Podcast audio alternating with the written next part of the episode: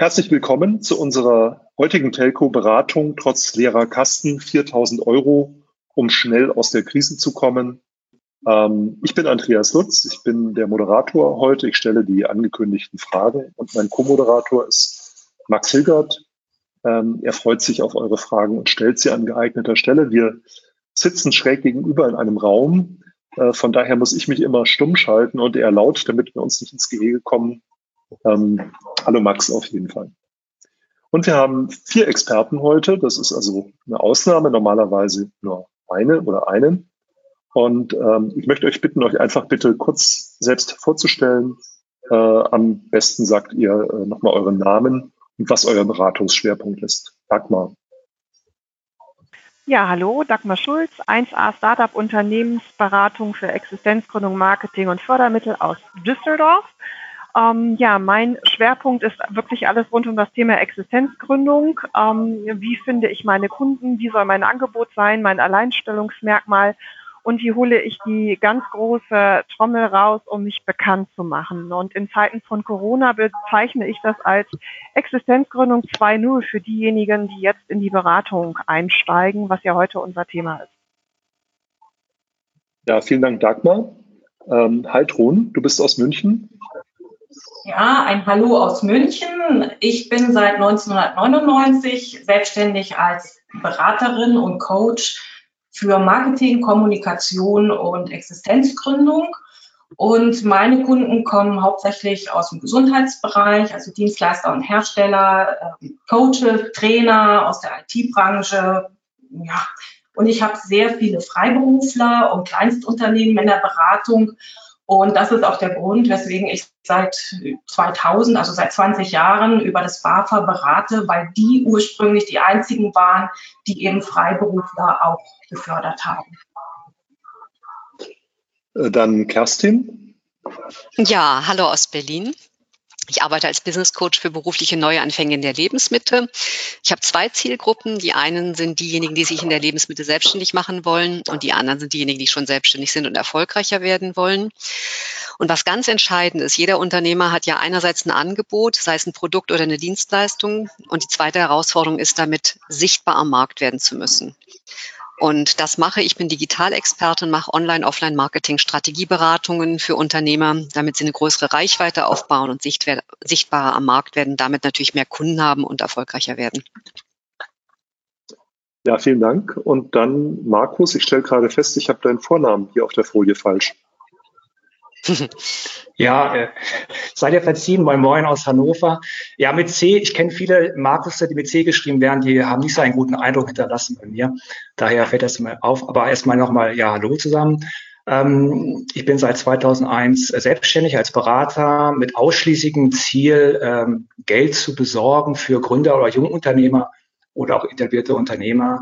Also die Finanzierung für öffentliche Fördermittel überregional, ähm, macht das sehr, sehr gerne. Und momentan kann man sich vorstellen, haben natürlich viele Unternehmer da auch ein Problem und dementsprechend ist auch viel zu tun momentan.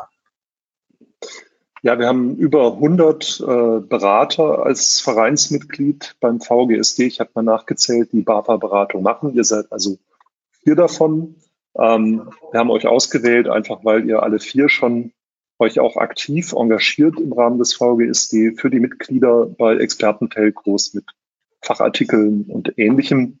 Die Dagmar war ja, wann war das? Letzte Woche bei Hart aber fair zu sehen. Dagmar, wie, ist, wie lange ist das her? Zwei Wochen. Vor zwei Wochen. Zwei Wochen. Am 30. Mhm. Die Zeit vergeht wie im Flug. Da hast du äh, mit dem Bundesarbeitsminister diskutiert, richtig? Ganz genau, mit dem Hubertus Heil, genau, bei Hart aber fair. Ja, das war spannend. Ich habe dem Herrn Heil zwei Tage später auch seine ganz persönliche To-Do-Liste geschickt, ähm, weil ja aus meiner Sicht, äh, die waren alle noch nie selbstständig und kennen eigentlich gar nicht, auch wie die Diskussion, die wir jetzt führen, eben äh, Existenzsicherung nicht durch Hartz IV, sondern eben durch ähm, andere Hilfen für die Solo-Selbstständigen. Für ihn sind auch so Themen ganz fremd gewesen, Gründungszuschuss 150 Tage und all, all diese Sachen. Und äh, das sind halt eben die Unterschiede zwischen Theoretiker und Praktiker. Ich bin gespannt, was er davon umsetzt. Ja, zum Start wollen wir eine kurze Umfrage machen. Äh, nämlich in welchem Bereich seht ihr bei euch Beratungsbedarf? Habt ihr da schon eine Vorstellung? Ähm, wo liegt, wo drückt euch der Schuh?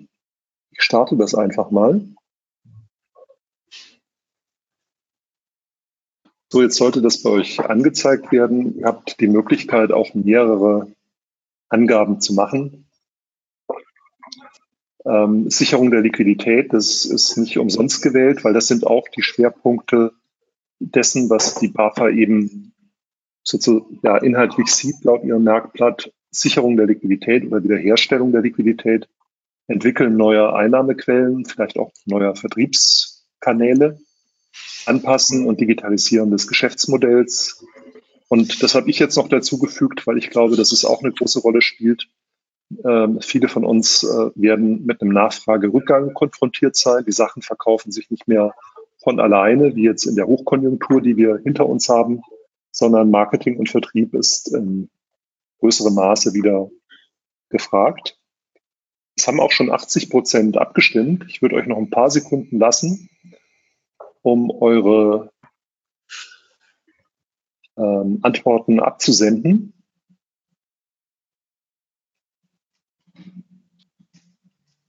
Wir sind, glaube ich, alle schon gespannt, was ihr hier angebt.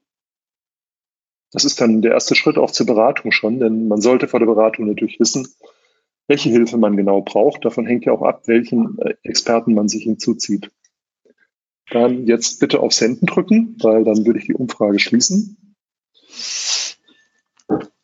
Ja, 90 Prozent von euch haben abgestimmt.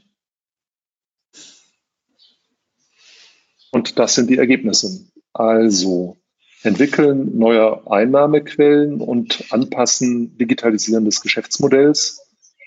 Das steht im Mittelpunkt. Dann auf Platz drei Marketing, Vertrieb, um Nachfragerückgänge auszugleichen und Sicherung der Liquidität, das akute Problem, haben 30 Prozent der Befragten oder wollen das mit einem Berater lösen. 20 Prozent sind jetzt eher so als Beobachter dabei, vielleicht auch selbst Berater, wollen sich erstmal angucken, vielleicht auch, worin denn die Beratung bestehen könnte. Ich glaube, ich mache gerade mal kurz einen Screenshot davon, weil das ist äh, für mich auch interessant, dass wir das dann später zeigen können. So, dann würde ich das wieder ausblenden. Ja, dann würde ich sagen, beginnen wir direkt mit der ersten Frage. Wer erhält die Förderung und wie hoch ist sie überhaupt?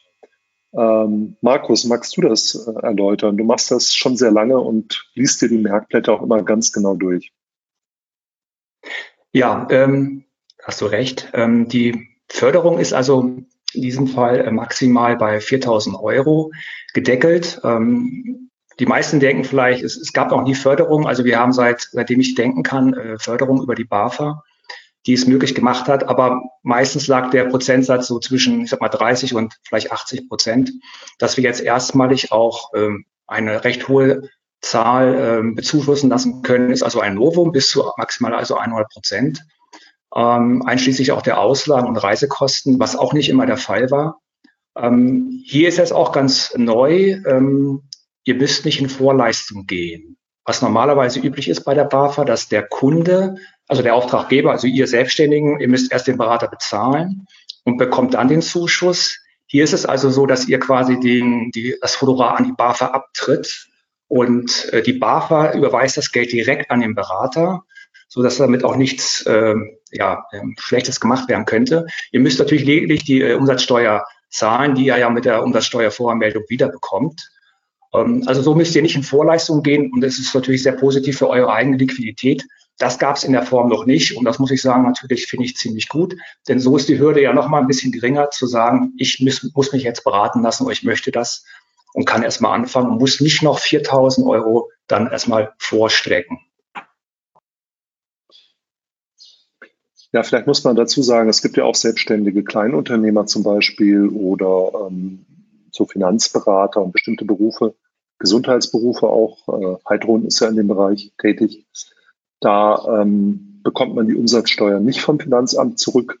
Da bleibt die also hängen. Diese Berufe haben also de facto einen Eigenanteil von rund 20 Prozent. Aber Alle anderen also, da bekommen das Geld wieder zurück. Weil du ja. gerade die Gesundheitsberufe erwähnt hast, die sind leider ausgeschlossen. Also die Heilberufe sind ausgeschlossen. Ausnahme sind die Physiotherapeuten. Weil die Umsatzsteuer verlangen, die Physiotherapeuten. Äh, nein, weil es eine Klausel gibt seit einigen Jahren. Ähm, ich habe sie gerade mal aufgeschlagen und kann sie vorlesen. Ähm, das Unternehmen oder das Angehörige der freien Berufe, die den Verkauf oder Vertrieb von Gütern oder Dienstleistungen, insbesondere in die individuellen Gesundheitsleistungen sowie sonstigen umsatzsteigende Maßnahmen einschließlich des entsprechenden Marketings von Ärztinnen, Ärzten, Zahnärzten und hier stehen noch die Physiotherapeuten, angeblich sollen dies wieder dürfen und die Heilpraktiker, ähm, die sind ausgeschlossen. Also alles, was man als Berater tut, äh, um den Umsatz zu steigern von einer Praxis, das ist seit einigen Jahren ausgeschlossen. Wenn ich da kurz ergänzen darf, hier bei der BAFA-Förderung ist es sehr wohl erlaubt, wenn es um äh, organisatorische und äh, personelle oder andere Fragestellungen geht. Also hier sind wirklich rein die Marketingaktivitäten aktuell ausgeschlossen, auch von der BAFA-Förderung. Also die Liquiditätssicherung kann natürlich auch bei Ärzten gefördert werden. Genau, genau. Ähm, wir hatten es ja von der Umsatzsteuer. Ähm, äh, Habe hab ich das jetzt richtig verstanden? Also bei bestimmten Heilberufen, die normalerweise keine Umsatzsteuer sich erstatten lassen können, die können sich jetzt doch die Umsatzsteuer erstatten lassen oder hat, hat sich jetzt, haben sich eure Aussagen darauf bezogen, dass man auch in den Heilberufen eine Beratung in Anspruch nehmen kann überhaupt? Das also man kann, auch eine, man kann auch eine Beratung in Anspruch nehmen. Die Umsatzsteuer ist nicht ganz verloren, sondern wird dann als reine Ausgabe über die Steuererklärung sozusagen zurückgeholt. Okay, also da kann man sich ein, bis zur Hälfte etwa dann wiederum an Steuern sparen dadurch.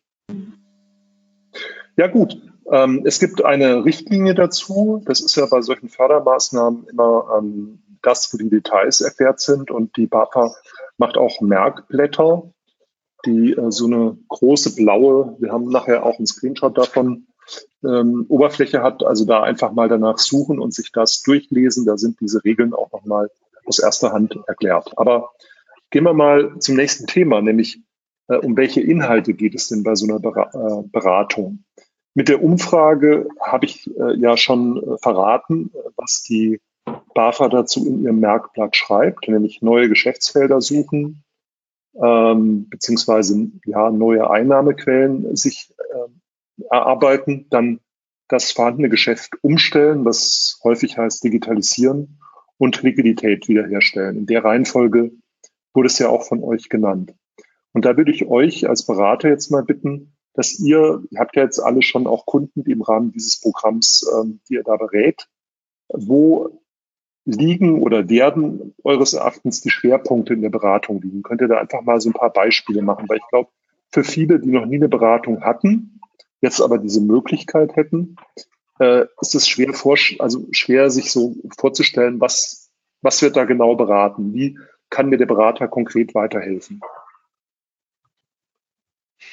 Ja, vielleicht. Markus, äh, ja, Heidrun, magst du anfangen? Ja, also vielleicht fange ich mal mit dem, mit dem ersten Fall, äh, wo wir jetzt auch gestartet haben, an. Ähm, ganz konkret ist das ein Lerntraining, ein äh, Lernstudio für Kinder mit speziellen ähm, Trainings für Kinder mit Wahrnehmungsstörungen. Und äh, man fängt normalerweise mit Aufnahme der Ist-Situation an das heißt, wir haben festgestellt, am 17. musste das Lernstudio geschlossen werden, 17. März. Ähm, das heißt, es sind null Einnahmen, äh, null Kontakte zu äh, bisherigen Kunden, null Umsatz und ähm, auch die bisherigen Werbekanäle funktionieren nicht mehr, denn das lief ausschließlich über Mund-zu-Mund-Propaganda in den Schulen. Und das findet alles nicht mehr statt. Das ist also die Phase, wo man äh, erstmal die Ist-Situation analysiert, natürlich noch viel genauer. Ähm, ich habe es jetzt mal so im Über, äh, in der Übersicht dargestellt. Und dann muss man schauen, wie man, welche Strategien man entwickeln kann als Handlungsempfehlung, um für diese Problemfelder, die man verifiziert hat, sozusagen Lösungen zu finden.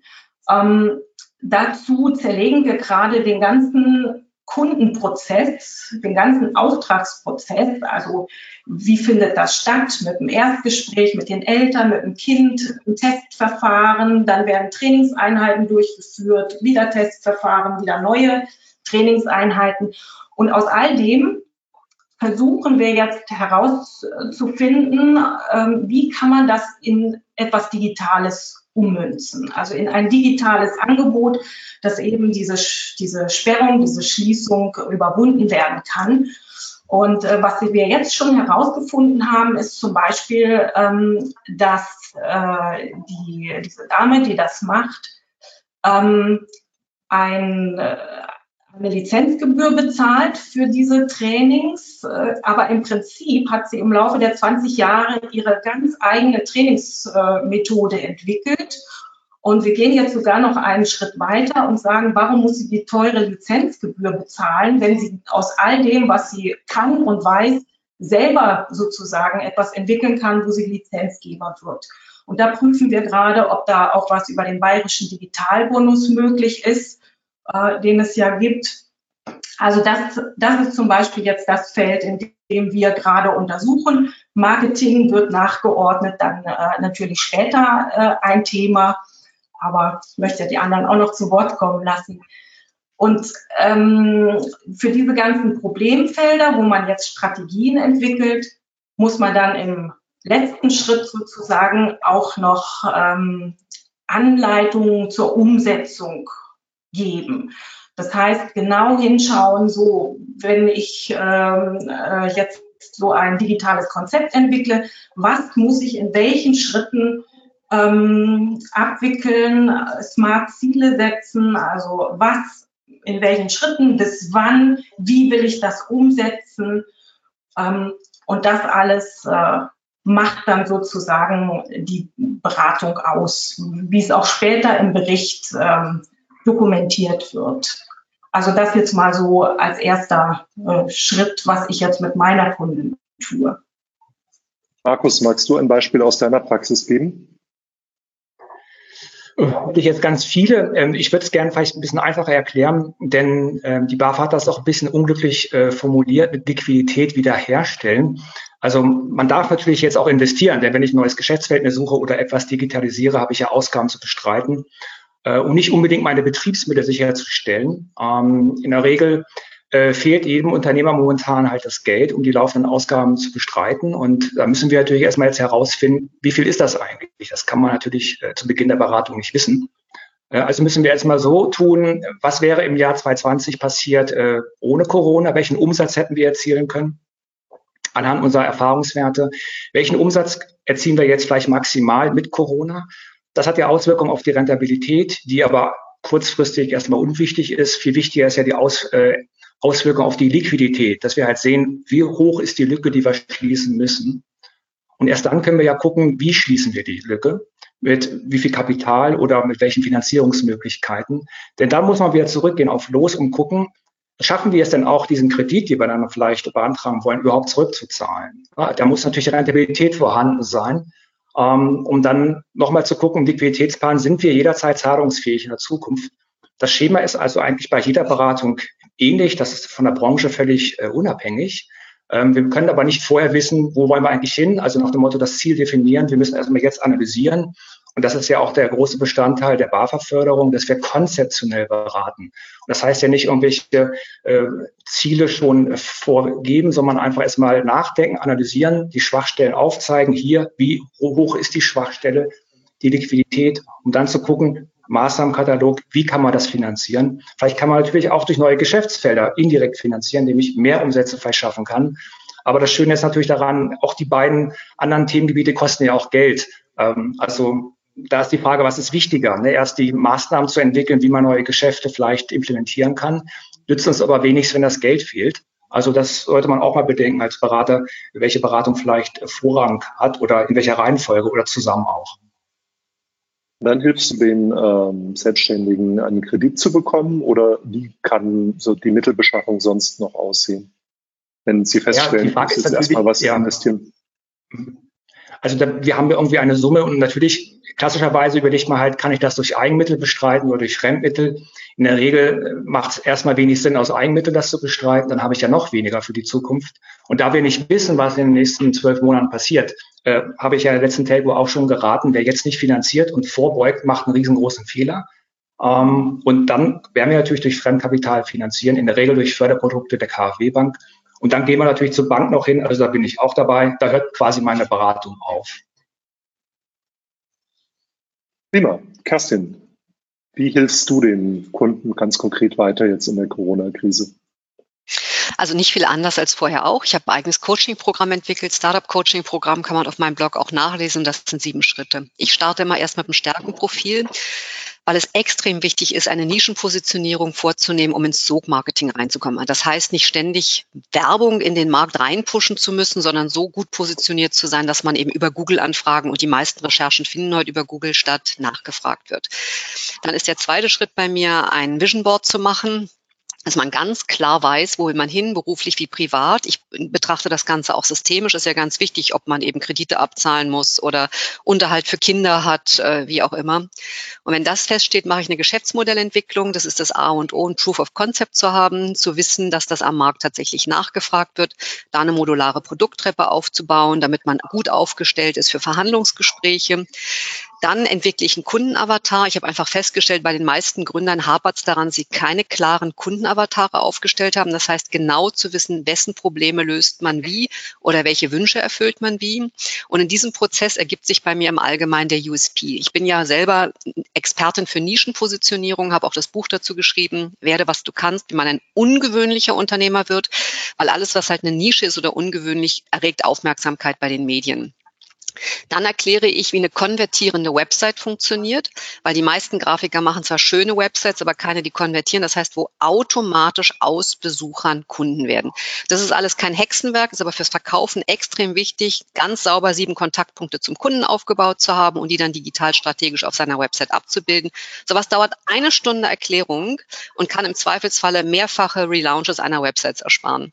Und dann schließt sich da eine Online-Offline-Marketing-Strategieberatung an, damit die Leute halt Sichtbarkeit Sichtbarkeit am Markt aufbauen. Und das ist ein endless Prozess, kann man auch auf meinem Blog nachlesen, ist ein 52 Wochen Power Coaching Programm, was halt hingehen kann bis zu Buchschreiben, Speaker werden und vor allen Dingen aber die Algorithmen der sozialen Medien zu kennen, um eben nicht sich von irgendjemandem Facebook-Anzeigen aufschwatzen zu lassen, solange man noch keine Landingpage mit dem Funnel hat. Das ist so das Programm, wie ich mit meinen Kunden arbeite. Und vielleicht mal ein ganz konkretes Beispiel dazu zu geben. Also ich habe jetzt eine Goldschmiedin, der ist natürlich durch Corona ihr Geschäftsmodell weggebrochen, die musste ihr Geschäft schließen. Mit der bauen wir jetzt gerade einen Shop auf, weil das kann man heute wunderbar digital machen. Die hat eine eigene Kollektion, eine Planetenkollektion, mit der wollte sie eigentlich in New York auf eine Messe gehen. Alle Messen sind abgesagt worden. Und da ist eben die große Herausforderung, jemand, der jetzt bisher immer auf Messen, auf Handwerksmessen in seinem eigenen Geschäft gearbeitet hat, zu sagen, das Ganze, den ganzen Prozess zu digitalisieren und auch gleichzeitig noch zu automatisieren. Und das ist eben die große Chance in gewisser Weise, die für alle, die jetzt von der Corona-Krise betroffen sind, das zu nutzen, zu sagen, jetzt mal konsequent zu analysieren, was von meinen Prozessen lässt sich digitalisieren und automatisieren. Super, vielen Dank. Ich glaube, gerade das Beispiel am Ende hat es nochmal deutlich gemacht, äh, worum es geht. Ähm, Dagmar, hast du auch so ein ganz konkretes Beispiel? Weiß man darf da nicht verraten, was man mit den Kunden macht, aber dass man sich das so genau. anschaulich vorstellen kann. Genau, letztendlich prima. Vielen Dank euch dreien. Eine Mischung aus allem. Ich sag mal so, ähm, ich arbeite ganz traditionell noch mit den äh, Basic-Sachen, die jetzt heute vielleicht alle verneudeutscht mit modernen Worten versehen wurden. Aber letztendlich, mh, mm, wenn man salopp sagen darf, viele sehen jetzt den Wald vor lauter Bäumen nicht mehr.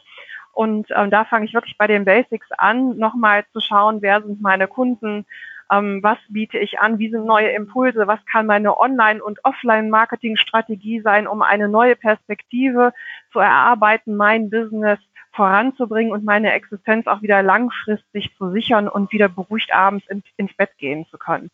Ähm, nicht jeder hat sicherlich in der Vergangenheit schon automatisch in einer Komfortzone gearbeitet, in der Kunden ähm, von selbst gekommen sind, sondern die meisten Selbstständigen kämpfen eigentlich ihr Leben lang ein Stück weit in ihrem Business.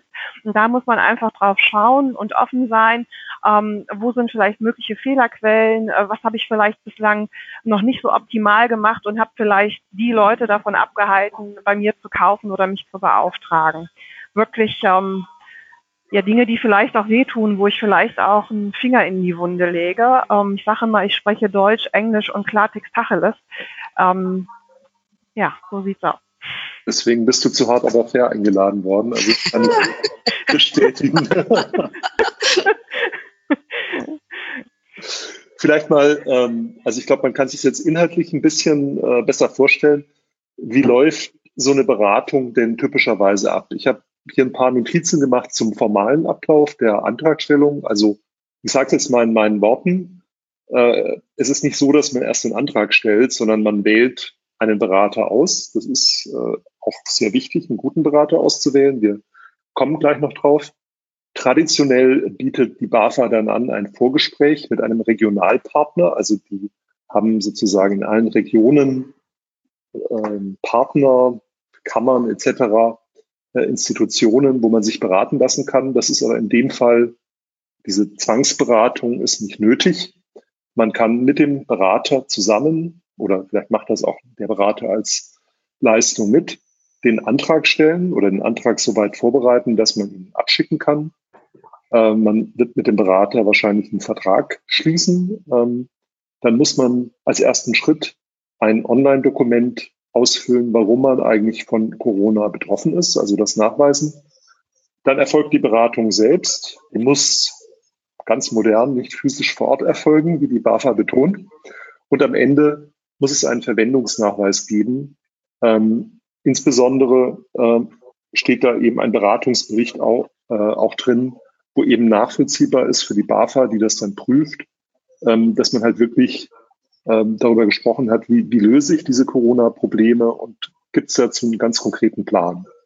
Markus, magst du das vielleicht an der Stelle nochmal mit deinen Erfahrungswerten ergänzen? Ja, auch die Reihenfolge ist nicht ganz unwichtig. Äh, wie du natürlich sagst, wir müssen einen Berater haben.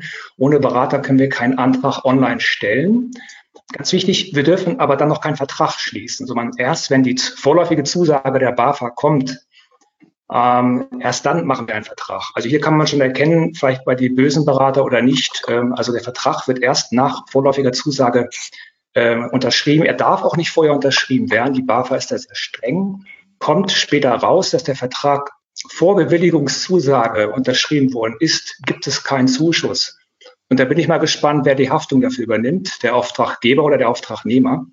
Ähm, in der Regel aber ist der Prozess von der BAFA über die letzten Jahre wirklich sehr gut ähm, digitalisiert worden, kann man sagen. Also vor 18 Jahren hat das noch, glaube ich, sechs Wochen gedauert auf einem grünen Formular mit sechs Seiten. Ähm, momentan haben wir so sieben bis zehn Tage Bearbeitungszeit, ehe die vorläufige Zusage kam. Anfang April waren das noch gerade mal bei einem Tag. Also mein erster Antrag hat gerade mal einen halben Tag gedauert, der kam dann per E-Mail zurück.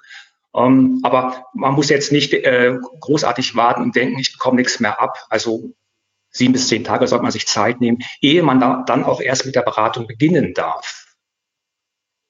Und nach genau, also Beratungsende, ganz wichtig natürlich, ist, ist das Thema noch lange nicht zu Ende. Ähm, der Kunde hat ja erstmal keinen, ich sag mal, keinen Nachteil, er muss nicht zahlen, aber der Berater bekommt sein Geld nur, wenn gewisse Formalitäten äh, erfolgt worden sind. Und da muss auch der Auftraggeber natürlich ein bisschen auch ähm, mitwirken, sonst bekommt der Berater sein wohlverdientes Geld nicht. Ähm, und erst dann kann man auch sagen, ähm, wenn man alles richtig gemacht hat, ist der Zuschuss auch dann sozusagen an den Berater geflossen. Vorher ist das noch alles unter Vorbehalt. Sollte man nicht vergessen. Also kann es auch passieren, dass man das äh, Geld dann selbst bezahlen muss als Kunde oder was kann man tun, um dieses Risiko möglichst gering zu halten? Ja, das ist ähm, völlig berechtigt. Also es kann ja sein, dass sich äh, Auftraggeber, also der Selbstständige und der Berater über ein Themengebiet einigen, ähm, das vielleicht gar nicht förderfähig ist. Oder der Berater macht eine so schlechte Beratungsleistung und ist gar nicht in der Lage, einen ordnungsgemäßen Beratungsbericht der BAFA zu übermitteln. Denn die BAFA sagt, erst anhand dieses Berichtes können wir feststellen, ob die Beratung ordnungsgemäß äh, durchgeführt worden ist. Und dann, wenn die BAFA ablehnt, dann hat der Berater ja 0,0 Euro bisher auf dem Konto. Und dann wird die große Frage sein, wer ist denn hier schuld daran? Das ist die Frage von Vorsatz oder Fahrlässigkeit oder äh, da bin ich mal gespannt, was da rauskommt, äh, denn das kann gut sein. Die BAFA ist da sehr streng und gerade die neueren Berater, die ja momentan so, so einen Wunsch haben, auch bei der BAFA gelistet zu werden, die werden auch staunen, welche Anforderungen so ein Beratungsbericht hat. Ähm, aber in diesem Fall würde ich sagen, hat er der Berater das Nachsehen, da der Kunde, also ihr Selbstständigen, nicht in Vorleistung gehen müsst. Gut, so, soweit mal zu dem formalen Aspekt. Also es kann nicht schaden, äh, jemand zu haben, der da schon das ein paar Mal gemacht hat auch. Jetzt haben wir von Max die äh, ersten Fragen. Ich schalte mal bei mir stumm, Max, dann kannst Gut, dann äh, habe ich mal mein Mikrofon angeschalten. Hallo aus dem Off. Also die Teilnehmer haben ein paar Fragen gestellt. Ähm, ich gehe das einfach mal schnell durch und äh, bitte um kurze Antworten. Sind denn Vereine förderfähig? Also Handball, okay, Kopfschütteln in der Runde, man ist sich einig. Wäre es denn möglich zu sagen, man möchte ein Team beauftragen, zum Beispiel euch vier? Oder muss man sich vereinigen? Nee. nee, das geht nicht. Nee. viel zu hoher Preis. organisatorischer Aufwand. Ja, viel zu hoher Preis. Ja. 16.000 Euro sind wir da. Gut, ähm, was, was, was bedeutet genau von Corona betroffen? Gibt es da eine Definition? Kann man das nachlesen? Von Corona betroffen heißt, dass faktisch wirklich ähm, Umsatzeinbußen da sind. Und das kann man ja nachweisen, indem man sagt, entweder das Geschäft ist geschlossen, beim Friseur beispielsweise, oder Kunden haben ihre Aufträge zurückgezogen, weil sie selber von Corona betroffen sind und sich andere Folgeaufträge nicht mehr leisten konnten. Oder man ist als Trainer unterwegs gewesen, kann die Trainings nicht mehr durchführen. Oder man hat sein Business noch nicht digitalisiert und muss das Ganze jetzt umstellen. Also das muss man schon schriftlich darlegen, inwieweit die Schwierigkeiten tatsächlich nicht vor Corona bestanden haben, sondern durch Corona ausgelöst worden sind. Genau. Das kann aber auch heißen, dass man im Moment äh, noch Altaufträge sozusagen abarbeitet oder die Rechnung stellen kann, also noch die Liquidität hat, dass aber natürlich die Akquise im Moment nicht mehr stattfinden kann und sich die Folgen von Corona erst in zwei, drei, vier Monaten oder später zeigen. Mhm. Gut, in Berlin haben ja betroffene Selbstständige ähm, die Erfahrung gemacht, dass die Politik gesagt hat, es gibt kein Winto drin und dann gab es jetzt das dann leider doch. Ist es denn, äh, gibt, hat der Topf sozusagen eine gewisse Summe, die ausgeschüttet wird? Muss man sich da beeilen oder wie lange läuft das Programm? Markus, willst Gut. du? Ja, okay, also das Programm läuft, äh, haben wir es, glaube ich, genannt, bis zum 31.12. dieses Jahres. Das heißt, äh, aus Erfahrungswerten würde ich sagen, braucht sich niemand beeilen, jetzt irgendwie eine Beratung in Auftrag zu geben, wenn er selbst auch unsicher ist, ob er überhaupt eine braucht. Wir wissen nicht, was der Sommer mit sich bringt. Ähm, deswegen sollte man auch hier schon mal den Hinweis, wenn jetzt Berater kommen und irgendwie aggressiv werben, schnell, sicher dir deine 4000 Euro, komm, schnell bei mir ähm, den Berater könnt ihr erstmal vergessen. Und das sind Aussagen, die kann so ein Berater ja gar nicht treffen. Woher weiß er das denn, dass der Topf eine Grenze hat? Nein, die KfW gibt auch Kredite in unbegrenzter Form raus. Wir dürfen davon ausgehen, dass alle Beratungen bis 31.12. beantragt äh, werden können, beziehungsweise dass vielleicht eine Vorlaufzeit, sofern man das Programm vielleicht äh, nicht so lange laufen lässt. Es wird nicht von heute auf morgen sowas beendet. Da darf man sich sicher sein, wenn man jetzt die letzten 20 Jahre mal Revue passieren lässt. Ich also ich habe es habe ich einmal erlebt, das war 2002, als die Elbeflut war. Da sind tatsächlich die Mittel für äh, zwei, drei Monate mal eingefroren worden. Das heißt, man konnte keinen Antrag stellen, äh, weil man ja nicht wusste, wie, welche finanziellen Konsequenzen das hat. Aber da man jetzt dieses Programm gerade für die finanzielle und wirtschaftliche Not gemacht hat, gehe ich nicht davon aus, äh, wie der Markus schon gesagt hat, dass der Topf jetzt auch demnächst alle ist. Ich glaube sogar eher noch, dass die sich das offen gelassen haben, dass es verlängert wird, weil es ja im Wortlaut in etwa heißt, zunächst bis.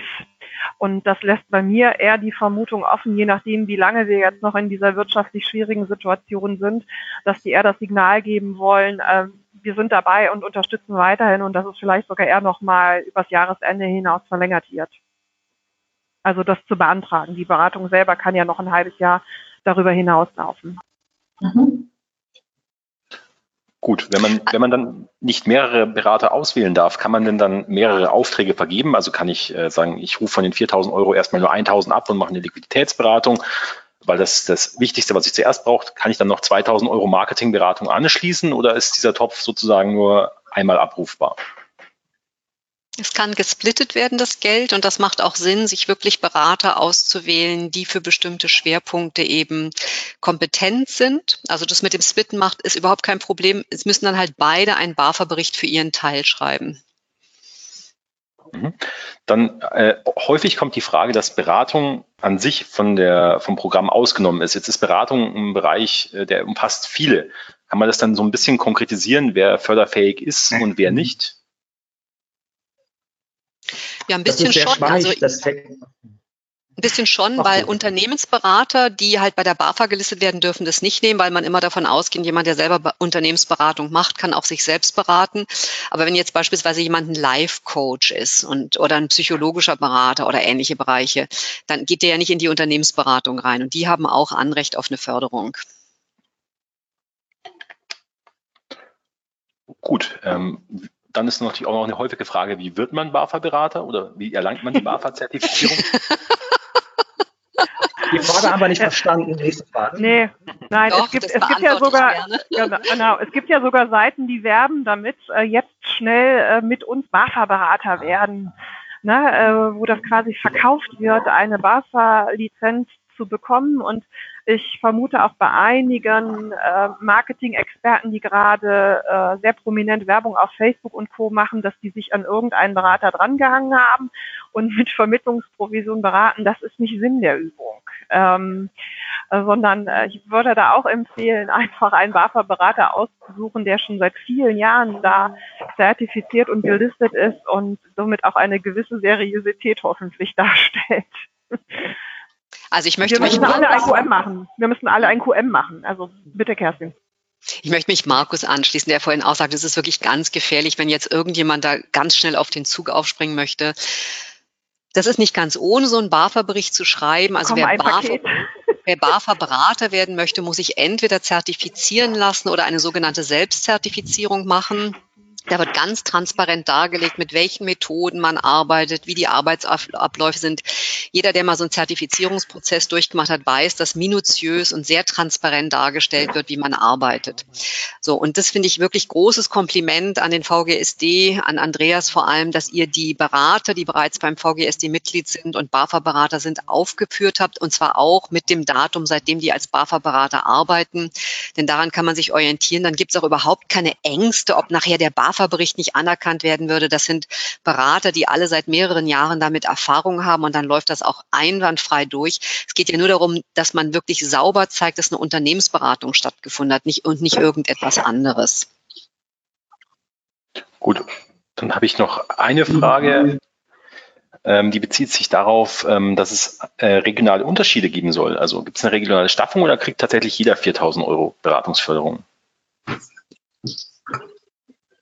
Jeder das bekommt 4000 Euro Beratungsförderung. Die regionale Staffelung findet nur dann statt. Also diese BAFA-Förderung kann ja jeder in Anspruch nehmen, der auch ohne Corona in Schwierigkeiten geraten ist. Dann bekommt er nur 90 Prozent Förderung.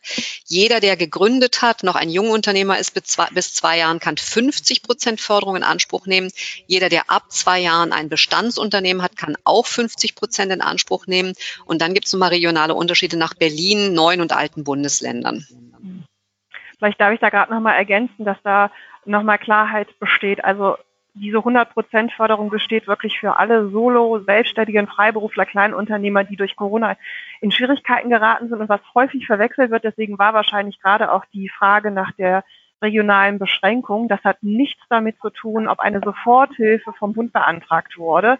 Hat, ist völlig losgelöst davon. Ja, ähm, und insofern gibt es da keine regionale Beschränkung. Das kann jeder mit Sitz in Deutschland beantragen. Und vielleicht noch ein Hinweis, äh, die Beratung muss nicht bei 4000 Euro enden. Also natürlich muss es auch Beratung geben, die kosten weitaus mehr. Ähm, und dann wäre so eine Beratung natürlich auch förderfähig. Kostet die also 6000 Euro. Auch dann gibt es weiterhin 4000 Euro. Also da nicht denken, man darf nur bis maximal. Und noch eine Ergänzung, also jeder, der bereits eine BAFA-Förderung in Anspruch genommen hatte vor Corona, darf die 100% Förderung ein weiteres Mal in Anspruch nehmen, wenn er durch Corona in Schwierigkeiten geraten ist. Und jeder, der schon mal eine reguläre BAFA-Förderung hatte und in eine spezielle Beratung reinkommt, weil er eine Frau ist beispielsweise oder Kompatibilität von Beruf und Familie in Anspruch nehmen möchte, kann auch nochmal eine BAFA-Förderung aufsatteln. Da gibt es wirklich sehr viele Unterstützungsmaßnahmen. Gut, dann habe ich noch eine letzte Frage. Wie wäre es denn, wenn man äh, versucht, zum Beispiel jemanden mit ins Boot zu holen? Also, dass man sagt, man nimmt einen IT-Berater mit rein. Also, ich als, wenn der Markus zum Beispiel sagen würde, er macht Liquiditätsplanung und würde, könnte er dann noch jemanden mit, mit ins Boot holen, so vielleicht einen Webdesigner oder sowas, oder gibt es da äh, Vorschriften, die das untersagen? Das ist gar nicht förderfähig, dass ein Webdesigner eine Seite neu erstellt im Rahmen der BAFA-Förderung. Auch da vielleicht nochmal der Hinweis, äh, wenn damit geworben wird, wir machen dir deine Seite fit, ja, und programmieren die neu oder erstellen dir einen neuen Flyer, was auch immer, das ist nicht Inhalt der BAFA-Förderung, weil da geht es rein um strategische, konzeptionelle Unternehmensberatung und nicht um die Erstellung von Marketingmaterialien. Das eine ist, dass die BAFA-Beratung ausschließlich für Beratung ist und nicht für Umsetzung. Aber die Frage ist insofern interessant, weil es ja noch diverse andere Fördermöglichkeiten gibt, beispielsweise das mhm. Programm Go Digital. Und da könnte man selbstverständlich ITler mit ins Boot holen, die dann für IT-Sicherheit, für Umsetzungen aufgestellt sind. Also ich selber bin im BNI, im Business Network International. Und wir haben jetzt gerade ein Kollektiv genau von diesen unterschiedlichen Sachen, IT-Sicherheit, digitale Umsetzung aufgestellt. Jetzt erstmal für Unternehmer hier in Berlin-Reinickendorf. Aber das macht ja Sinn, mit Kooperationspartnern zusammenzuarbeiten, wo man seine Hand ins Feuer legen kann und weiß, dass die das auch kongenial umsetzen, was man vorher in der Beratung besprochen hat. Super, vielen Dank für eure äh, Antworten im Rahmen der Fragerunde. Ich würde gern euch nochmal die Frage stellen, wie, ähm, wie läuft denn jetzt so eine Beratung ab? Also ähm, wie viel Stunden Umfang sind das denn überhaupt, 4000 Euro? Wie viel eurer Zeit bekommt man dafür? Und sagen wir mal, angenommen, das wären jetzt 40 Stunden, werden die dann am Stück innerhalb einer Woche abgearbeitet oder über ein halbes Jahr? Wie ist das bei euch? Also in der Regel richtet sich das ja auch nach dem, äh, was der Kunde an Zeit ähm, zur Verfügung hat oder wie schnell er Dinge abarbeiten möchte, kann. Äh, wenn jetzt das Geschäft nebenher normal weiterläuft, ähm, kann man ja nicht ähm, unbegrenzt Beratung machen. Aber also nach meiner Erfahrung, oder ich arbeite so, äh, dass ich in der Regel zwei, äh, zwei Stunden äh, arbeite, weil das so die Zeit ist, äh, denke ich, wo man sich am Telefon oder Zoom, über Zoom, Skype noch sehr gut konzentrieren kann. Danach lässt es so langsam nach. Und das sind Einheiten immer mit ein bisschen Pause zwischendurch weil die Dinge, die man äh, bespricht, müssen sich ja auch erstmal setzen. Da muss eventuell was nachrecherchiert werden äh, vom Unternehmer äh, oder nochmal neu durchdacht werden. Also es ist wirklich ein Beratungsprozess, der seine Zeit auch fürs Entwickeln braucht. Eine Kundin von mir hat mal gesagt, das ist wie eine Geburt. Also da müssen Dinge einfach wachsen und sich entwickeln. Darum muss man sich die Zeit schon geben. Ich hatte auch schon Unternehmer, die gesagt haben, oh, wollen wir ganz schnell durchpowern äh, und die dann hinterher gemerkt haben, nee, man muss doch über die Dinge nachdenken. Das sind oft Fragen, mit denen man sich noch nie beschäftigt hat, äh, auf die man da zu sprechen kommt.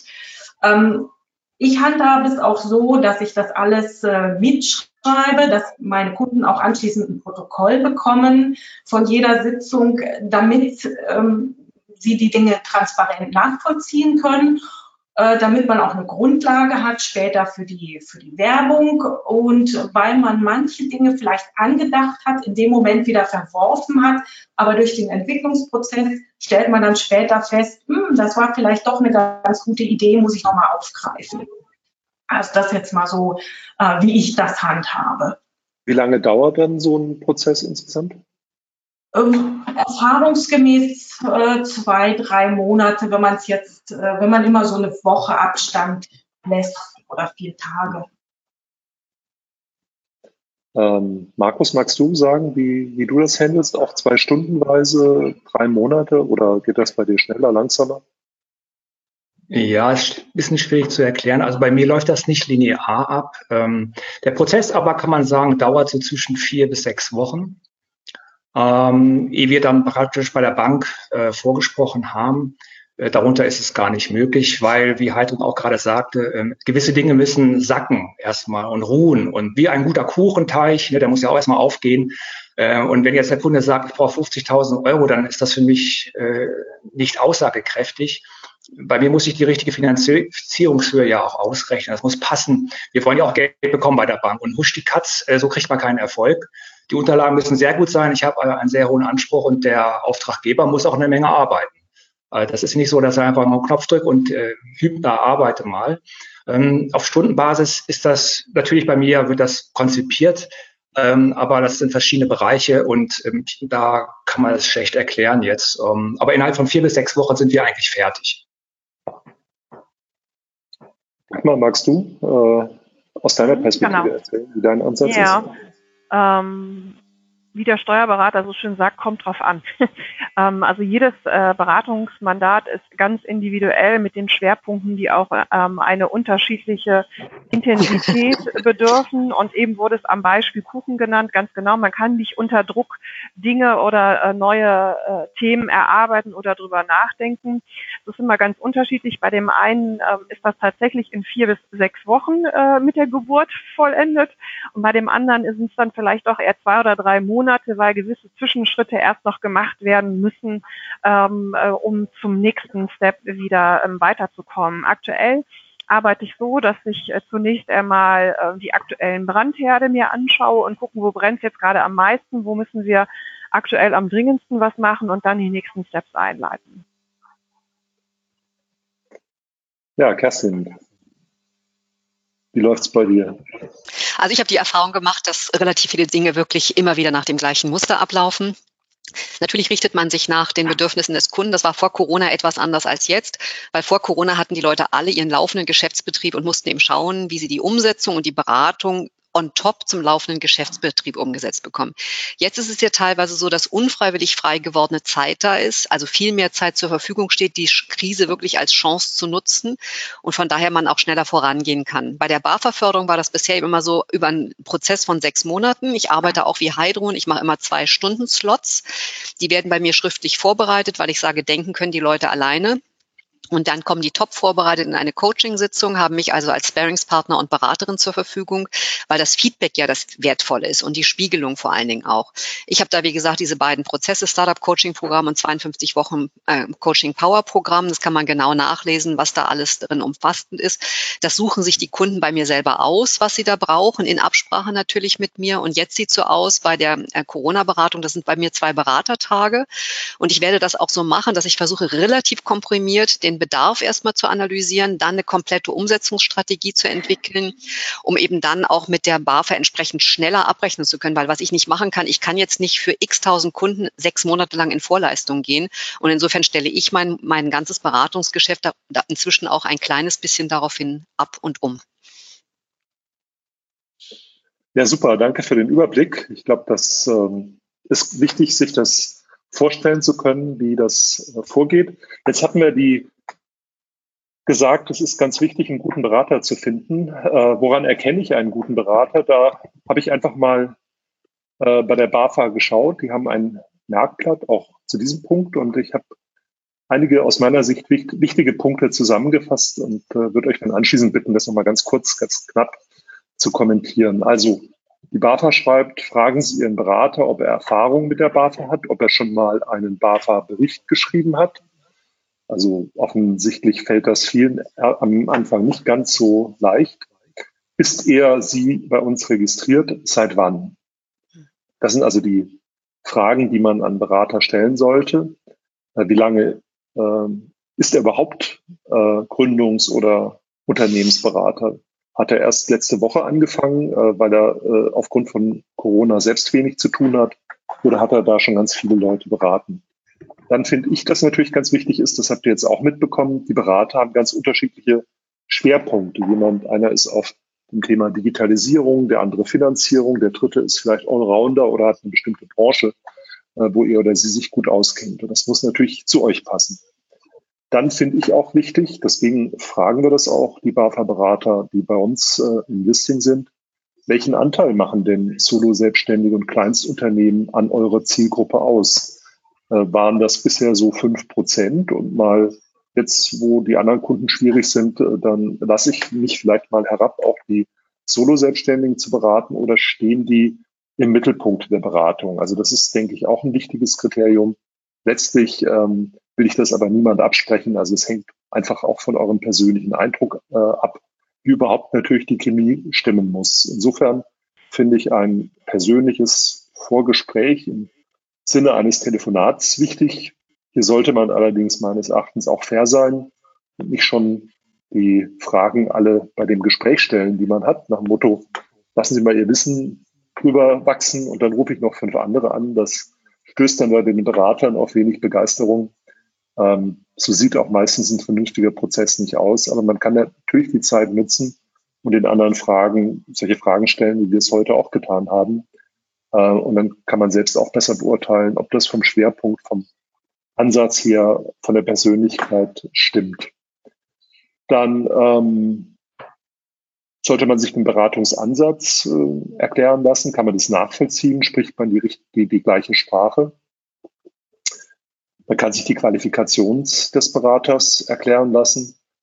Ähm, und äh, wir hatten es vorhin schon gesagt, ein guter Berater schreibt nicht. Also einer, der jetzt sagt, hier kriegst du 4000 Euro geschenkt oder äh, wir haben gerade vorhin uns unterhalten, ähm, da gibt es manche äh, Institutionen, die jetzt aus dem Boden sprießen, äh, die äh, geben sich sogar also als BAFA aus, die sagen so nach dem Motto, sie haben gewonnen 4000 Euro sind Ihnen zugesagt, aber Sie müssen jetzt unterschreiben. Also das ist natürlich hochgradig unseriös. Von so jemand solltet ihr sofort die Finger lassen, so wie ich bei Spam-Mails. Wenn es heißt, Sie haben gewonnen, dann lösche ich die Mail äh, gleich, äh, zumindest wenn ich an keinem Preisausschreiben teilgenommen habe. Ähm, ich habe auch noch gelesen, äh, der überwiegende Geschäftszweck muss entgeltliche Unternehmensberatung sein. So steht das äh, in diesen Hinweisen für die KMU. Äh, da vielleicht die Frage an euch und auch die Bitte um Ergänzung zu der Liste von mir. Stimmt das? Also muss man mehr als 50 Prozent mit Unternehmensberatung machen, dass man äh, von der BAFA anerkannt wird? Ja. Man muss es versichern bei der Anmeldung. Ich bezweifle natürlich bei vielen Beratern, ob das wirklich so stimmt. Da fallen mir ja Steuerberater zum Beispiel ein. Da frage ich mich, was für Steuerberater sind das, die noch Unternehmensberater sind, die also nicht mehr als 50 Prozent mit Steuerberatung tätig sind, dann frage ich mich als Berater, was können die eigentlich richtig gut? Ich glaube, da braucht mancher Steuerberater auch mal eine Beratung. Ähm, aber das ist halt ein Kreuzchen zu setzen, dass man das versichert, äh, nachgeprüft wurde es noch nicht. Ähm, man glaubt da vielleicht an das Gute im Menschen. Ähm, aber im Prinzip ist die Hürde, vielleicht Andreas, um da nochmal darauf zurückzugehen, die Hürde, äh, BAFA gelistet zu werden, ist, ich würde behaupten, sehr, sehr niedrig. Es ist also kein Qualitätsmerkmal eines Beraters. Ich bin BAFA gelistet. Wow, ich bin ja der Beste. Überhaupt nicht. Es ist quasi wie das Abitur. Ähm, es berechtigt zu studieren, Befähigung noch lange nicht. Und ähm, die Hürde ist ein bisschen hoch jetzt bei der BAFA geworden durch die Qualifizierung. Aber ähm, man kann jetzt nicht sagen, blindlings ist das alles gut, was dort sich tummelt. Okay, also kein TÜV-Siegel, ist kein TÜV-Siegel, ja, genau. Kein Qualitätssiegel, aber deswegen haben wir ja bei unserem ähm, Listing, also ich zeige euch das mal, ähm, wir haben aus diesem Grund, weil jetzt sehr viele, die teilweise auch wenig Erfahrung haben, sagen, oh, hier, hier, äh, winkt das schnelle Geld. Ähm, wir haben deshalb äh, quasi unser Branchenlisting erweitert um einen Haken. Hier oben BAFA-Berater das kann man also anhaken. Ähm, bei uns unter VGSD Vorteile findet ihr dieses Branchenlisting. Da kann natürlich jedes Vereinsmitglied ein Listing machen. Nur wir haben es eben für die, die in diesen äh, Bereichen wie Unternehmensberatung, Gründungsberatung und so weiter ohnehin angemeldet sind, die haben wir angeschrieben und gesagt, gefragt, seid ihr BAFA-Berater? Dann ähm, sagt uns das bitte, dann werdet ihr hier äh, gelistet. Das ist auch äh, ohne Kosten äh, für die Berater. Also wir verlangen dafür neben der äh, Vereinsmitgliedschaft kein zusätzliches Geld. Und dann stellen wir denen aber eben zusätzliche Fragen, zum Beispiel, wie viel Prozent deiner Beratung machst du eben mit Unternehmensberatung, wie viel Prozent mit Solo-Selbstständigen, wie viel mit Kleinstunternehmen mit ein bis zehn Mitarbeitern. Wie lang bist du überhaupt schon Berater? Ähm, wie lange bist du bei der BAFA gelistet? Was sind deine Beratungsschwerpunkte? Was ist dein Beratungsansatz und so weiter, so dass man sich eben schon in der Schriftform ein erstes Bild äh, machen kann. Es sind für jeden Postleitzahlenbereich mehrere Berater gelistet, insgesamt jetzt, glaube ich, deutlich über 100. Und dann könnt ihr vielleicht äh, sozusagen auch über die Beratungsschwerpunkte das schon mal einschränken und vielleicht dann zwei, habt dann zwei Berater, die Kandidaten sind, zwischen denen ihr euch äh, entscheiden könnt oder wo ihr dann genauer vorführen könnt. So versuchen wir euch zu unterstützen. Wir haben noch ein paar weitere Ideen, äh, was wir tun wollen. Wir haben mit ausgewählten Beratern zum Beispiel über so eine Art Selbstverpflichtung gesprochen, über bestimmte ethische Standards, weil äh, auch wenn ihr diese 4000 Euro nicht selbst bezahlt, das ist ja schon Geld, was an den Berater fließt und ihr habt das Recht, dass ihr dafür eine gute Leistung bekommt. Und das finde ich ganz wichtig. Äh, also wir wollen das auch unterstützen. Das, das ist ja Geld von uns allen als Steuerzahlern, dass wenn da schon so großzügig bezahlt wird, dass ihr dann auch einen wirklichen Nutzen habt und dass es euer Geschäft voranbringt, weil das sollte das Ziel sein. Andererseits muss ich sagen, viele ähm, verstehen auch erst den Nutzen von Beratung, wenn sie es mal gemacht haben. Äh, ich selbst habe auch schon Coachings in Anspruch genommen. Irgendwann habe ich dann sogar meine Coaching-Ausbildung gemacht. Ich bin aber selbst nie als Berater tätig gewesen. Ähm, aber dieses Coaching, diese Beratung, die, die ich bekommen habe, die hat mich als Unternehmer und als das fühle ich mich auch als VGSD-Vorstand nach wie vor einfach persönlich weitergebracht, hat mir geholfen, bestimmte Konfliktsituationen besser zu handeln. Also ich persönlich glaube schon, dass man von Beratung wirklich profitieren kann. Und vielleicht hat man ja jetzt, ihr habt ja gesehen, dass das auch mit einem Zeitaufwand für einen selbst verbunden ist. Vielleicht hat man ja in der Situation selbst jetzt die Chance, hier sich selbst und sein Unternehmen weiterzubringen. Da Dabei wollen wir euch unterstützen. Aber es ist natürlich niemand gezwungen, diese Beratung in Anspruch zu nehmen. Jetzt hatte ich mich ähm, vor der Telco auch noch mit euch unterhalten, was kann ich denn selbst tun, um von der Beratung möglichst viel zu profitieren, also von diesen 4000 Euro wirklich was zu haben. Und ich fasse hier nochmal kurz eure Antworten zusammen. Ähm, ihr hattet geraten, sich zu überlegen, vor welchen Herausforderungen stehe ich genau. Nicht nur um gegenüber der BAFA begründen zu können, dass man jetzt einen Anspruch auf die Förderung hat, sondern weil das natürlich der Ausgangspunkt für jede Beratung ist. Also was sind meine äh, Ziele bei der Beratung? Was will ich erreichen? Wo sehe ich meine Stärken und Schwächen?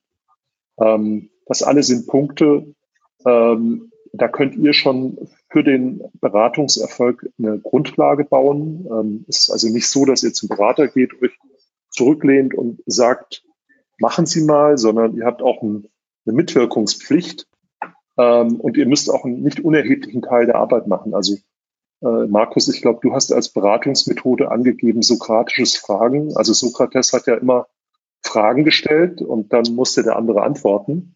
Und das ist jetzt nicht einfach ähm, nur so eine Methode, sondern das ist eine sehr wichtige Methode, auch bei dem systemischen Coaching, halt die richtigen Fragen zu stellen, einen zum Nachdenken zu bringen. Und das heißt dann umgekehrt, damit man von der Beratung profitieren kann, muss man auch offen für Änderungen, neue Ideen sein. Wenn man sozusagen in so eine Beratung geht und sagt, eigentlich will ich das gar nicht, ich mache das nur, weil das gibt's jetzt kostenlos, das will ich irgendwie mitnehmen.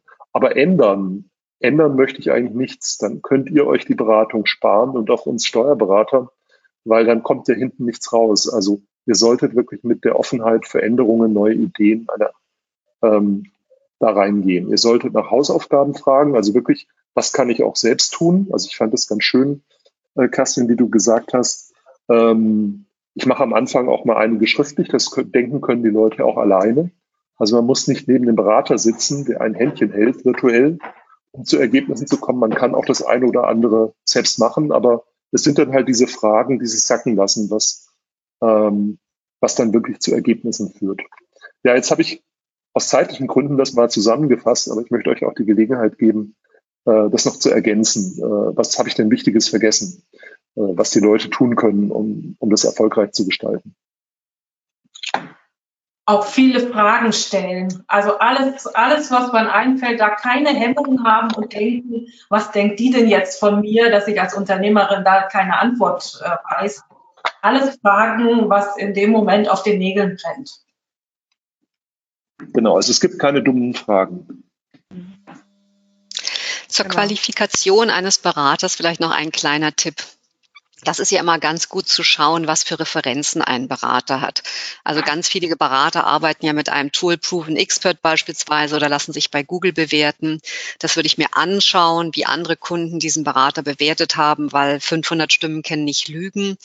Vielleicht auch noch eine kleine Anregung an den VGSD. Ihr habt das wirklich großartig gelistet. Man könnte ja noch mit aufnehmen, was für Preise und Auszeichnungen hat ein Berater bekommen. Also es gibt beispielsweise dieses Programm vom Bundeswirtschaftsministerium Frauen und Unternehmen. Da bin ich als Vorbildunternehmerin Deutschlands ausgezeichnet worden. Und gerade heute, deswegen muss ich das mit euch feiern, als Exzellenzberaterin von der deutschen Wirtschaft ausgezeichnet worden. Sowas könnte man mit aufnehmen und man könnte natürlich auch mit aufnehmen, wer ein Buch geschrieben hat zu bestimmten Themen, weil daran auch nochmal die Themenschwerpunkte deutlich werden. Also da hat man ja eine ganze Möglichkeit, eine ganze Menge an Möglichkeiten in der Hand, auch die Qualifikation eines Beraters nochmal so ein bisschen abzuklopfen. Also eine Sache werden wir auf jeden Fall äh, aufnehmen, das ist in unserer Planung. Das gilt aber nicht nur für Berater, sondern für alle Vereinsmitglieder. Wir wollen äh, zum Beispiel diejenigen, die eben eine Expertentelco äh, schon gemacht haben, und da gibt es ja einige von euch, die haben mehrere äh, schon gemacht, die wollen wir auch äh, auflisten, damit man die sich dann wiederum auch anhören kann. Weil ich glaube, das ist auch ein ganz guter Weg, um halt ja mal anzuhören, ist das jemand, von dem ich beraten werden möchte, beziehungsweise man geht da natürlich auch schon mal mit einem Grundwissen ins Beratungsgespräch, wenn man sich schon ein, zwei Stunden Tipps von der jeweiligen Person angehört hat. Und da haben wir uns also auch noch weitere Dinge im Köcher. Super. Ja, danke für die Ergänzung. Und ich habe noch eine letzte Folie oder letzte Frage, ähm, nämlich äh, gibt es noch irgendwelche Formalien zu beachten und wie schnell kann jetzt die Beratung beginnen? Ähm, auch da vielleicht mal kurz noch die Aussage, äh, was man vorbereiten kann, äh, ist eben sich zu überlegen, wie bin ich jetzt durch Corona betroffen? Ist ja eine äh, Voraussetzung für das Programm. Dann äh, habe ich mitbekommen die Frage, zu welchem Wirtschaftszweig, also welcher Branche man gehört. Und das geht so nach einem Katalog. Das ist auch nicht ganz trivial. Da hilft entweder der Steuerberater weiter oder eben die Beraterin oder der Berater ähm, helfen einen da selbst, äh, helfen einen oder man füllt den Fragebogen gemeinsam aus. Ähm, und was manche von euch langjährigen Selbstständigen manchmal auch nicht wissen, man habt ihr eigentlich gegründet. Also das macht auch Sinn, dass man da vorher in den Unterlagen wühlt und das dann schon weiß. Ich hatte auch gefragt, angenommen, äh, der Berater hat über, überhaupt Zeit. Also man muss jetzt mal sagen, ich habe jetzt nicht nur euch vier angesprochen, ich habe noch weitere äh, aktive Mitglieder gefragt. Und da gab es welche, die haben gesagt, ich würde gern die Telco machen, aber ich habe so viele Beratungsmandate, ich, ich weiß gar nicht, wann ich das schaffen soll.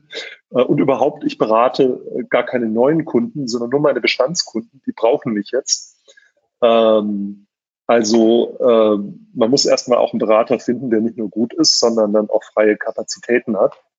Und ähm, dann, äh, also sozusagen, wenn man den ausgewählt hat und äh, besprochen hat, was man macht, dann hat, habt ihr gesagt, das dauert irgendwo zwischen sieben und 14 Tagen von der Online-Antragstellung, bis man die In-Aussichtstellung der Förderung erhält. Äh, und dann kann man das bis zum 31.12. 2020, also zunächst einmal, Dagmar hat ja gesagt, vielleicht wird es auch verlängert, kann man diesen Antrag stellen und man muss dann das Beratungsprojekt innerhalb von sechs Monaten abgeschlossen haben, den Verwendungsnachweis, den Beratungsbericht einreichen. Ähm, also sprich, das kann ähm, jetzt ziemlich schnell gehen. Also so wie ich das jetzt also sehe, ist das jetzige Programm auch weniger bürokratisch als andere BAFA-Programme. Also man kann hier sehr schnell quasi von dem ersten virtuellen Treffen und dem Ausfüllen des Antrags dann zur ersten Beratungsstunde kommen. Man darf aber diese Beratung noch nicht beginnen, bevor man diese In-Aussichtstellung bekommen hat. Könnt ihr das vielleicht noch mal kurz erklären, diesen kürzesten Weg zur Förderung? Markus, magst du vielleicht was dazu sagen? Okay, also nochmal ganz zusammengefasst. Also erstens den Berater suchen. Wenn Berater gefunden, der nicht geschrien hat, bitte den Antrag stellen auf Förderung. Da ein paar Daten eingeben, unter anderem auch, wann habe ich mich gegründet. Äh, warten auf Inaussichtstellung, unterschiedliche Laufzeit, je nach Leitstelle auch bis zu 14 Tagen wahrscheinlich. Wenn das dann, äh, wenn der Bescheid gekommen ist, erst dann datumstechnisch den Vertrag unterschreiben. Wirklich erst dann, ein Tag vorher unterschrieben, kommt das später raus, ist das alles null und nichtig. Ähm, nach Vertragsbeginn dann bitte beraten, maximal sechs Monate. Das steht aber auch in dem in der In-Aussichtstellung drin, bis zu welchem Datum die Unterlagen eingereicht werden müssen zur Abrechnung. Ja, und dann hoffentlich war die Beratung sehr gut, die schnell umgesetzt werden konnte und der Unternehmer, der ist glücklich. Vielleicht noch eine Ergänzung, um hier auch die Ängste zu nehmen. Also so ein Antrag auszufüllen dauert nicht länger als zehn Minuten. Also das heißt, man kann 4000 Euro bekommen, dass man zehn Minuten so einen Antrag ausfüllt. Also ich sage es jetzt mal gemütlich mit Nachschlagen und so, wenn man das selber macht. Jetzt hat Max noch eine Reihe von Fragen an euch. Ich stelle mich mal wieder auf Sturm. Max, du hast das Wort. Ja, danke. Gerade eben ist das Stichwort Leitstelle gefallen. Äh, wie findet man heraus, äh, welche Leitstelle für einen zuständig ist? Kann man vollkommen egal. Man kann jede Leitstelle nehmen, egal ob Handwerkskammer, Deutscher Industrie- und Handelskammertag, das ist vollkommen egal. Erfahrungsgemäß hat aber jeder Berater seine Leitstelle, wo er auch ein Stück weit bekannt ist, idealerweise, mit der er eng zusammenarbeitet. Kann ich nicht bestätigen, weil ich bundesweit, okay. ich arbeite sogar dachweit und von daher ist das mir das vollkommen egal. egal. zu welcher Leitstelle die gehen. Ja. Das ist egal. Meine Kunden arbeiten auch aber trotzdem aus bundesweit auf einer Leitstelle sozusagen, aber egal. Gut, das, äh, Kerstin, da hast du ein gutes Stichwort geliefert. Ähm, Simone möchte wissen, kann der Berater äh, beliebig seinen Sitz haben oder muss er aus meiner Region kommen? Nö, der, der Berater muss irgendwo in Deutschland sitzen, ansonsten kann der überall sitzen. Also überall in Deutschland. Gut, wie viele Stunden kriegt man denn für, für die 4000 Euro? Was ist denn da so die Referenz? Ist das einheitlich geregelt? Also gibt es einen Stundensatz, der für alle gilt oder, oder variieren die Stundensätze? Die, die Stundensätze sind nicht festgelegt. Das entscheidet jeder Berater für sich. Und nach natürlich Auftraggebergröße, also ein mittelständisches Unternehmen mit 80 Angestellten. Ich denke mal, das wird ein bisschen mehr kosten als der Solo-Selbstständige. Ich unterscheide da nicht. Ich habe einfach zwei Beratungstage.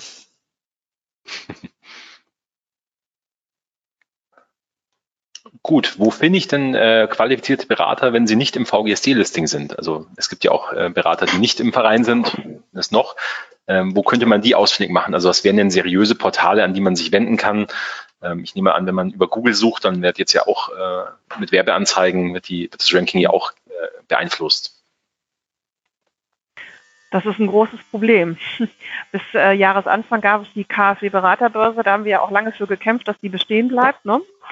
Äh, die gibt es jetzt leider nicht mehr. Ähm, ich kenne leider keine seriöse, adäquate Auflistung von Beratern. Und die IHKs dürfen ja theoretisch auch keinen empfehlen, könnte mir aber vorstellen, dass die irgendwann dazu übergehen, auch eine Liste ihrer Region vielleicht herauszugeben, ähm, weil einfach ganz viele danach jetzt fragen. Also in Bayern haben, sind wir immerhin ähm, beim Bayerischen Wirtschaftsministerium wir Berater als ähm, Vorgründungs- und Nachfolge-Coaching-Berater gelistet. Das kann man auch öffentlich einsehen, aber das ist nur Bayern. Hm, ja, hier gibt es das nicht in NRW. Das Problem ist natürlich, dass die da nicht unbedingt alle bei der BAFA gelistet sind. Ich wollte dazu ergänzen, also wir haben dieses Problem etwas hervor. Kannst du dich stumm schalten, Max? Äh, wir haben das Problem bereits Ende letzten Jahres auch gesehen und dann einen offenen Brief an Peter Altmaier übergeben. Da war ich also in Berlin, habe das übergeben. 24 Berufs- und Selbstständigenverbände haben mit unterschrieben. Äh, leider haben wir da keine wirkliche Antwort darauf bekommen. Wir haben also quasi gewarnt. Die gute Konjunktur geht nicht ewig weiter. Irgendwann passiert dann mal was. Und dann brauchen wir die KfW-Beraterbörse. Also die KfW hat ja früher eine Förderung übergeben, also eine, das KfW-Gründercoaching betrieben, also sowas ähnliches wie die BAFA heute. Und äh, hat dann so eine Beraterliste gemacht Und die war eigentlich super und wir haben uns dafür eingesetzt, dass diese erhalten bleibt. Und die haben es einfach abgeschaltet, weil die KfW wollte es eigentlich schon seit Jahren loshaben. Ähm, kostet ja nur Geld, dass das eine ganz, ganz wichtige Funktion hat für die Beratungssuchenden, um Transparenz zu bekommen. Das hat man ignoriert. Wir werden auch nochmal uns an Peter Altmaier ähm, wenden und dafür einsetzen, dass die KfW-Beraterbörse wieder aktiviert wird. Ähm, einstweilen behelfen wir uns eben tatsächlich damit, dass wir sagen, wir bauen jetzt unser eigenes Listing auf, wenn das Wirtschaftsministerium und die KfW das nicht schaffen. Und ähm, ja, ich kann nur alle Berater einladen, sich da auch äh, zu listen. Und äh, da haben wir eben die Situation, dass wir dann wirklich fragen können, was ist eure BAFA-ID? Und nur bei der BAFA gelistete Berater dürfen auf diese Liste. Aber äh, ja, es ist wirklich traurig, dass der Staat erst mit Millionenaufwand so eine Liste schafft.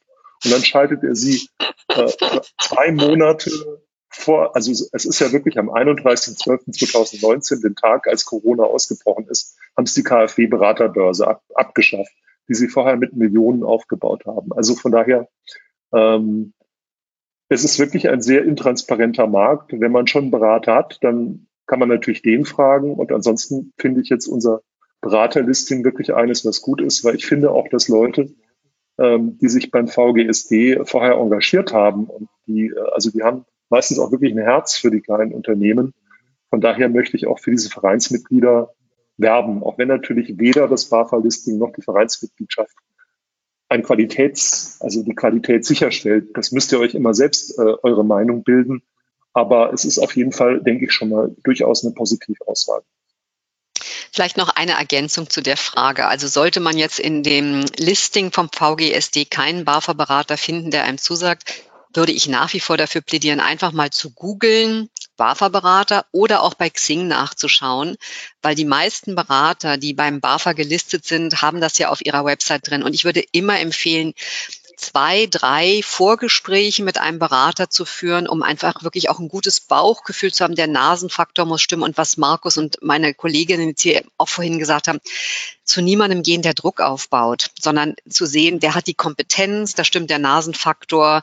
Und dann kann man so ein Coaching auch immer noch abbrechen. Wenn ihr dann nach zwei, drei Stunden merkt, das haut hinten und vorne nicht hin, ihr kommt nicht voran, es fühlt sich nicht gut an, das ist nicht umsetzungsorientiert, dann im Zweifelsfall auch nochmal abbrechen und mal einen neuen suchen. Ich glaube, das ist auch nochmal ein Tipp, den ich nachreichen möchte zum Thema Beraterauswahl. Also ich finde es halt ganz wichtig, dass das jemand ist, wo ihr das Gefühl habt, das ist jetzt nicht nur Theorie, der hat nicht nur erzählt euch jetzt nochmal sein BWL-Studium, äh, sondern der weiß dann auch, wie es geht. Also der schreibt nicht nur einen Liquiditätsplan, der geht dann auch mit euch zur Bank und holt, also kämpft dafür, dass ihr das Geld bekommt. Garantieren kann er es euch dann auch nicht. Äh, es hängt ja auch von euch selbst ab. Aber diese Umsetzungsorientierung finde ich auch nochmal einen sehr äh, wichtigen Aspekt. Max, du hattest noch Fragen?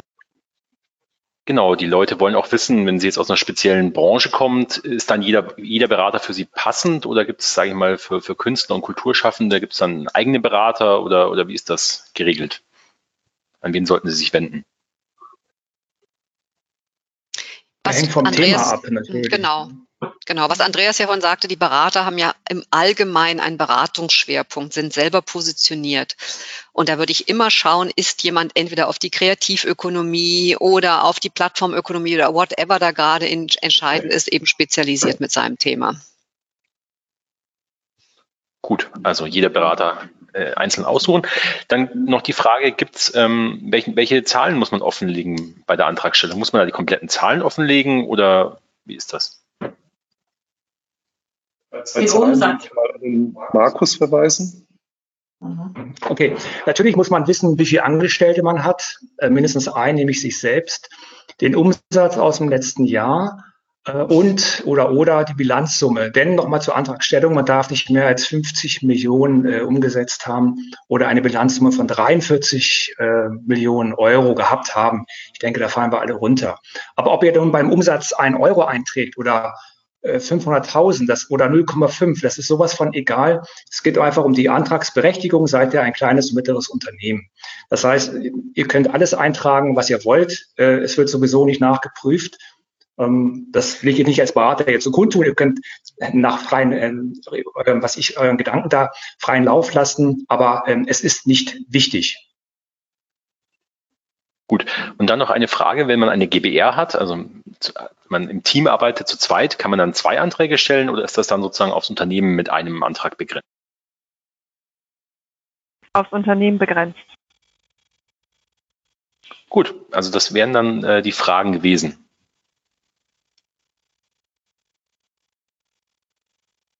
Dann schalte ich mich nochmal laut.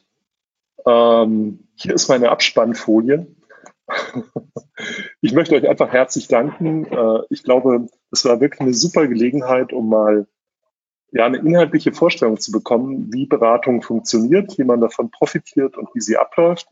Ich möchte euch als Zuhörer darauf hinweisen, morgen, nee, halt Mittwoch um 16.30 Uhr ist schon die nächste VGS, die Experten-Telco mit Anna Werr. Sie ist Expertin für Unternehmensidentität und der Titel der Telco lautet Personal Corporate Identity, wie sich die eigene Persönlichkeit auf die Unternehmensidentität auswirkt. Also ausnahmsweise mal etwas, was jetzt nicht unmittelbar mit Corona äh, zusammenhängt. Ähm, ich bitte euch beim Schließen der Telco gleich die Telco, wie anfangs gesagt, noch mit einem Klick per Schulnote zu bewerten. Und falls ihr es noch nicht seid, dann meldet euch doch äh, als Vereinsmitglied bei uns an. Ihr habt dann den Vorteil, dass ihr nicht nur live an Telcos teilnehmen könnt. Wir haben jetzt über 200 hochwertige, spannende Telcos, auf die ihr dann Zugriff habt. Vielen Dank und tschüss.